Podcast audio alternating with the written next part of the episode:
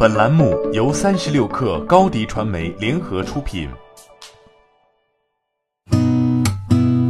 八点一刻，听互联网圈的新鲜事儿。今天是二零二零年二月十一号，星期二。您好，我是金盛。首先来关注新冠肺炎的最新进展。由钟南山领衔的中国二零一九年新型冠状病毒感染的临床特征研究近日完成发表。研究发现，新冠肺炎的中位潜伏期为三天，最长可达二十四天。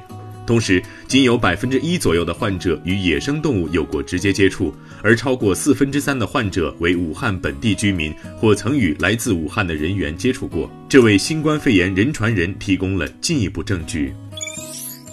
武汉九十万中小学生昨天顺利在线开课。此前，武汉市教育局联手各企业，在近半个月内进行了多次测试、改进、测试的工作。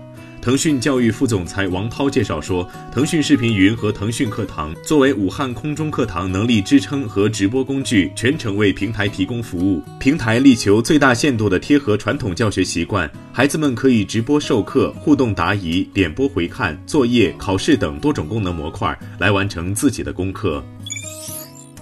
三十六氪获悉，京东发布告全国农人书，宣布开通全国生鲜产品绿色通道。全面开放并倾斜供应链、物流、运营、推广等核心资源，解决滞销生鲜农产品上行问题。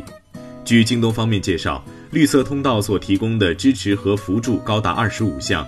在主站，京东生鲜将为平台商家提供入驻、运营、推广等帮扶政策，同时针对湖北商家制定了商家成长专属服务，包括疫情期间减免平台使用费、免费代运营服务等多项措施。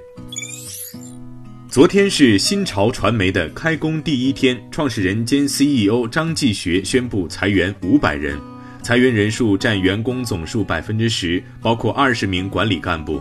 张继学说，新潮账上有近十亿现金，但如果收入归零，也只能活六七个月。要战胜此次疫情，必须踩死刹车，卡死现金流，降低成本。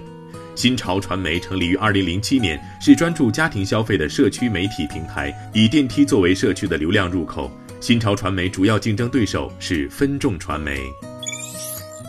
三十六氪获悉，据盒马介绍，自二月三号，盒马联合云海肴、西贝等餐饮品牌达成共享员工的合作后，陆续有餐饮、酒店、影院、百货、商场、出租、汽车租赁等三十二家企业加入进来。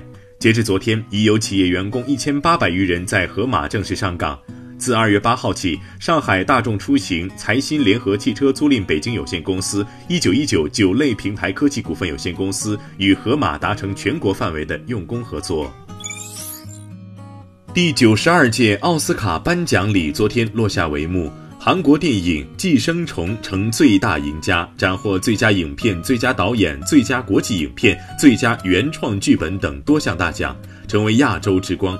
最大输家当属 Netflix。获得二十四项奥斯卡提名的 Netflix，本有可能在此届奥斯卡就此翻身，但不料再遭奥斯卡学院派嫌弃。二十四项提名中，只获得了最佳女配角和最佳纪录长片两大奖项。据外媒报道，特斯拉 CEO 马斯克近日在接受采访时透露，他们计划在每个州建设一座超级工厂，以推动电动汽车产能的增长。马斯克表示，特斯拉现在最大的问题就是要解决在每个州的产能。在上海超工厂投产之前，加州弗里蒙特的工厂是特斯拉唯一的一座整车生产工厂。Model S、Model X 除上海生产的 Model 3以外，都是出自这一工厂。好，今天咱们就先聊到这儿。编辑崔彦东，我是金盛，八点一刻，咱们明天见。